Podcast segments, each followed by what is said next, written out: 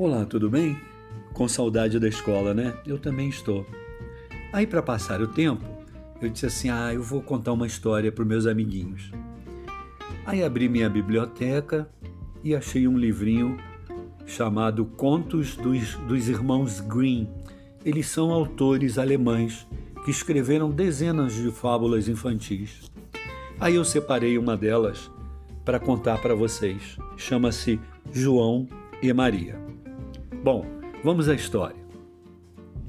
Às margens de uma extensa mata existia, há muito tempo, uma cabana pobre, feita de troncos de árvore, na qual morava um lenhador com sua segunda esposa e seus dois filhinhos, nascidos do primeiro casamento. O garoto chamava-se João e a menina Maria. A vida sempre fora difícil na casa do lenhador, mas naquela época as coisas haviam piorado ainda mais não havia comida para todos. Minha mulher, o que será de nós?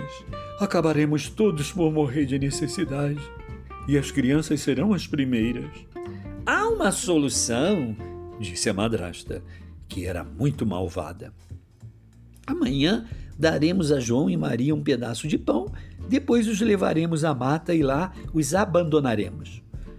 O lenhador não queria nem ouvir falar de um plano tão cruel.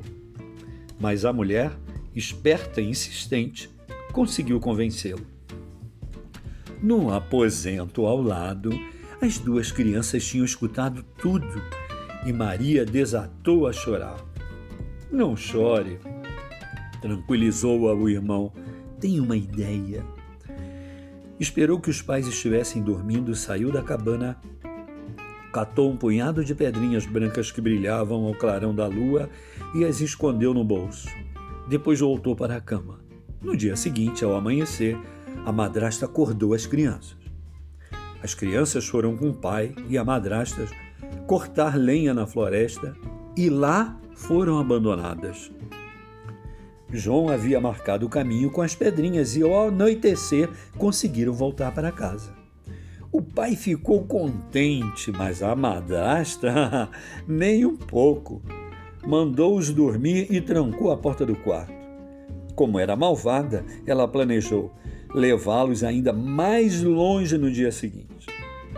João ouviu a madrasta novamente convencendo o pai a abandoná-los, mas desta vez não conseguiu sair do quarto para apanhar as pedrinhas, pois sua madrasta havia trancado a porta. Maria, desesperada, só chorava. João pediu-lhe para ficar calma e ter fé em Deus. Antes de saírem para o passeio, receberam para comer um pedaço de pão velho. João, em vez de comer o pão, guardou-o. Ao caminhar para a floresta, João jogava as migalhas de pão no chão para marcar o caminho da volta. Chegando a uma clareira, a madrasta ordenou que esperassem até que ela colhesse algumas frutas por ali mas eles esperaram demais. Ela os tinha abandonado mesmo. Não chore, Maria, disse João. Agora só temos é que seguir a trilha que eu fiz até aqui. E ela está toda marcada com as migalhas do pão. Só que os passarinhos tinham comido todas as migalhas de pão deixadas no caminho. As crianças andaram muito até que chegaram a uma casinha toda feita com chocolate, biscoito e doces. Famintos, correram e começaram a comer.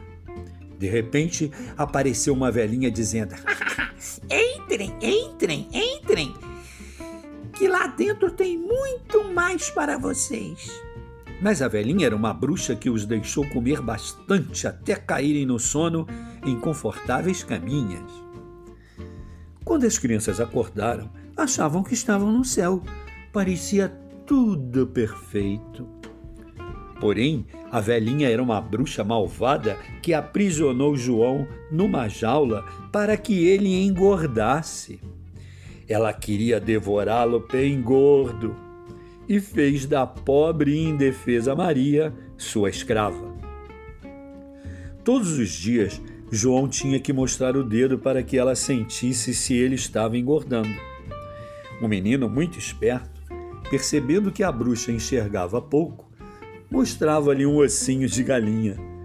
e ela ficava furiosa, reclamava com Maria: Esse menino não há meio de engordar. Dê mais comida para ele. Passaram-se alguns dias até que, numa manhã, assim que a bruxa acordou, cansada de tanto esperar, foi logo gritando: Hoje eu vou fazer uma festança. Maria, ponha um caldeirão bem grande com água até a boca para ferver. Dê bastante comida para o seu irmão, pois é hoje que eu vou comê-lo ensopado. Assustada, Maria começou a chorar. Acenderei o forno também, pois farei um pão para acompanhar o ensopado, disse a bruxa. Ela empurrou Maria para perto do forno e disse: Entre e veja se o forno está bem quente para que eu possa colocar o pão. A bruxa pretendia fechar o forno quando Maria estivesse lá dentro, para assá-la e comê-la também. Mas Maria percebeu a intenção da bruxa e disse: E como posso entrar no forno? Não sei como fazer. Menina boba, disse a bruxa. Há espaço suficiente, até eu poderia passar por ela. A bruxa se aproximou e colocou a cabeça dentro do forno. Maria então deu-lhe um empurrão e ela caiu lá dentro. A menina então rapidamente trancou a porta do forno, deixando que a bruxa morresse queimada. Mariazinha foi direto libertar seu irmão. Estavam muito felizes e tiveram a ideia de pegarem o tesouro que a bruxa guardava e ainda algumas guloseimas. Encheram seus bolsos com tudo que conseguiram e partiram rumo à floresta. Depois de muito andarem, atravessaram um grande lago com a ajuda de um cisne. Andaram mais um pouco e começaram a reconhecer o caminho. Viram de longe a pequena cabana do pai. Ao chegarem na cabana, encontraram o pai triste e arrependido. A madrasta havia morrido de fome e o pai estava desesperado com o que fez com os filhos. Quando os viu, o pai ficou muito, muito feliz e foi correndo abraçá-los. Joãozinho e Maria mostraram-lhe toda a fortuna que traziam nos seus bolsos. Agora não haveria mais preocupação com dinheiro e comida, e assim foram felizes para sempre. Ah, legal, né? Gostaram? Espero que vocês tenham curtido bastante. Um grande beijo e um grande abraço. Tchau!